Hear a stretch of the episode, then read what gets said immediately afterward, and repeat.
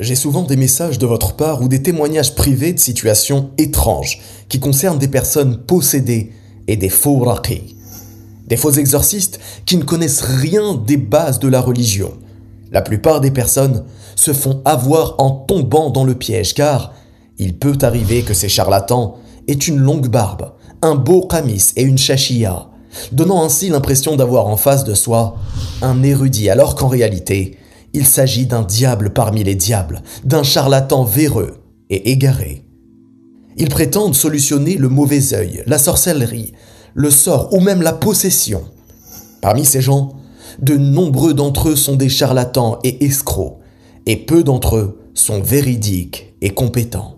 Quelles sont donc les différences entre le raqi véridique et le charlatan sorcier ou escroc? Eh bien, le charlatan a pour particularité de travailler avec des talismans, des porte-bonheur ou des amulettes. Et de nombreuses personnes et familles de malades n'y prêtent pas attention car ils se disent Mais il y a du Coran à l'intérieur. C'est la parole d'Allah que l'exorciste écrit dessus. Et il n'y a aucun doute sur le fait qu'il s'agit en réalité de sorcellerie. Il suffit de mieux regarder ces écritures afin de se rendre compte que ces écritures contiennent des étoiles étranges mais aussi des noms inconnus qui sont en réalité des noms de djinns. Quant au raqi véridique, il ne réalise pas de talisman ou amulette, il ne donne rien de tout ça. Il peut par contre conseiller une liste de versets efficaces ou écrire sur un papier un programme de soins spécifiques, comme une ordonnance. Mais en aucun cas ce papier n'a de pouvoir spécifique, utile ou non utile. Le charlatan va à tout prix faire croire que la guérison provient de lui et qu'il est indispensable dans cela. Au-delà du fait de créer une dépendance afin que le malade dépense un maximum d'argent chez ce charlatan en revenant encore et encore, cette situation est totalement interdite et haram, car le charlatan prétend détenir un pouvoir qu'il n'a en aucun cas et il fait tomber son client dans le shirk, le polythéisme qui est le contraire du tawhid, le rendant ainsi encore plus malade et plus perdu qu'il ne l'était avant cela. Le charlatan lui dira par exemple Je vais te donner une solution et tu vas guérir grâce à ça. Ou il lui dira Tu vas voir, moi je vais te guérir. Et ceci n'est que mensonge, égarement et manipulation diabolique. Ceci car la guérison ne vient que d'Allah seul, et rien ni personne ne met fin à la maladie, si ce n'est notre Créateur, Allah. Tous les soins, les médicaments, les traitements, etc. ne sont que des causes à la guérison. Quant au raqi véridique, il informe le malade et lui enseigne que la guérison ne vient pas de lui, mais vient uniquement d'Allah subhanahu wa ta'ala. Il lui enseigne que sa place en tant que raqi n'est que d'être une cause parmi les causes. À travers cela, il lui enseigne la science la plus bénéfique, qu'est le tawhid.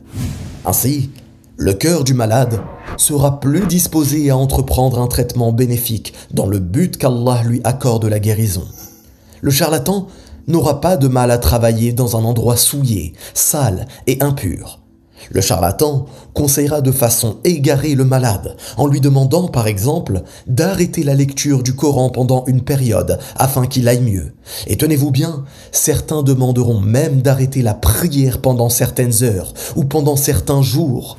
Il ira même jusqu'à lui dire de faire des choses malsaines, étranges ou même haram en promettant après cela la guérison. Et ceci ne peut être que l'œuvre d'un associé du diable, d'un escroc, et d'un charlatan. Le raqi véridique, lui, purifiera le lieu de la ruqya de toute source d'éléments qui pourraient être un obstacle au traitement parmi les impuretés. Les photos, les statues d'animaux ou d'êtres vivants, les mauvaises odeurs, les détritus, etc. Et il informera le malade de ce qu'est al-isti'ana, qui est le fait de demander le secours d'Allah. Il lui enseignera aussi l'importance de s'en remettre pleinement à Allah et de parfaitement placer sa confiance en lui, ce que l'on appelle at-tawakkul. Le charlatan va aussi demander des choses étranges à son patient, comme le nom de sa mère ou le nom de son père. Et même s'il ne lui demande pas cela, le charlatan va conclure à une maladie et une raison exacte de cette maladie en lui disant par exemple tu as telle ou telle chose. Tu as attrapé cette chose à cet endroit-là, à ce moment-là, à cet âge-là, etc. parmi les mensonges. Alors qu'il n'en a aucune science. Et c'est un signe évident de sorcellerie et de voyance. Alors que personne ne connaît l'invisible, si ce n'est Allah subhanahu wa ta'ala. Quant au raqi véridique, il fonctionnera sous forme d'examen exactement comme un médecin qui pose des questions encore et encore afin d'approfondir et de fiabiliser le diagnostic. Diagnostic qui restera de toute façon qu'une supposition, car personne ne peut prétendre connaître parfaitement et avec certitude le mal qui touche une personne.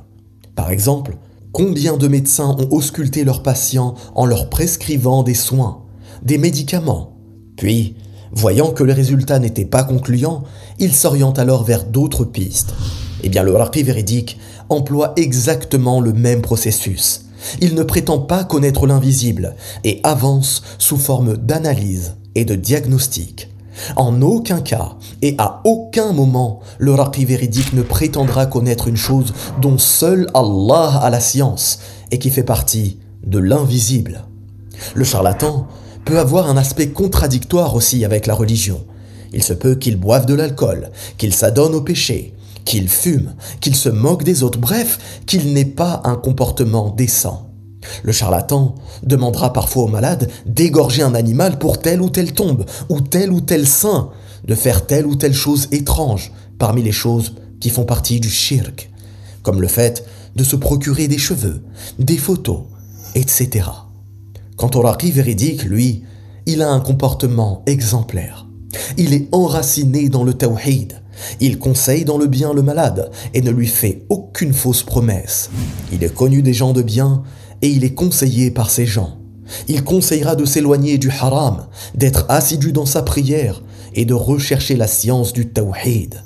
Bref, vous l'avez compris, le tawhid a une place centrale dans cette situation, d'où l'importance de rechercher cette science bénéfique, car tous autant que nous sommes, pouvons être un jour concernés par le besoin d'avoir recours à la ruqya, qu'Allah nous préserve de tout mal. Il est donc de notre devoir de nous blinder, de nous préserver et de tout faire pour éviter de tomber dans le piège horrible de ces sorciers et charlatans. Pour récapituler, si vous avez un doute sur le raqi que vous sollicitez, et si ce dernier vous demande d'accrocher des choses étranges chez vous, s'il vous donne des papiers avec des écritures et symboles incompréhensibles, s'il utilise une corde pour prétendre mesurer le sort, s'il écrit sur le corps du malade, s'il utilise du feu près du corps du patient, s'il utilise du sel lors du traitement, ou plus simplement, qu'il intimide le patient pour qu'il revienne encore et encore et dépense son argent, alors fuyez. Fuyez de toute vitesse, car au mieux il vous ruinera et vous videra de toutes vos économies, mais au pire il vous poussera au shirk et rendra toutes vos œuvres en poussière éparpillée. Et ceci est la plus grande perte que puisse connaître une personne. Dites-moi en commentaire si vous aussi vous avez déjà été touché par un mal ou si l'un de vos proches l'a été. Racontez-moi son histoire en quelques lignes, ça m'intéresse. Qu'Allah nous préserve et nous guide vers la voie droite. Je vous dis à très bientôt, Inch'Allah. Wallahu a'lam. Barakallahu fikum. Wassalamu alaykum wa rahmatullah.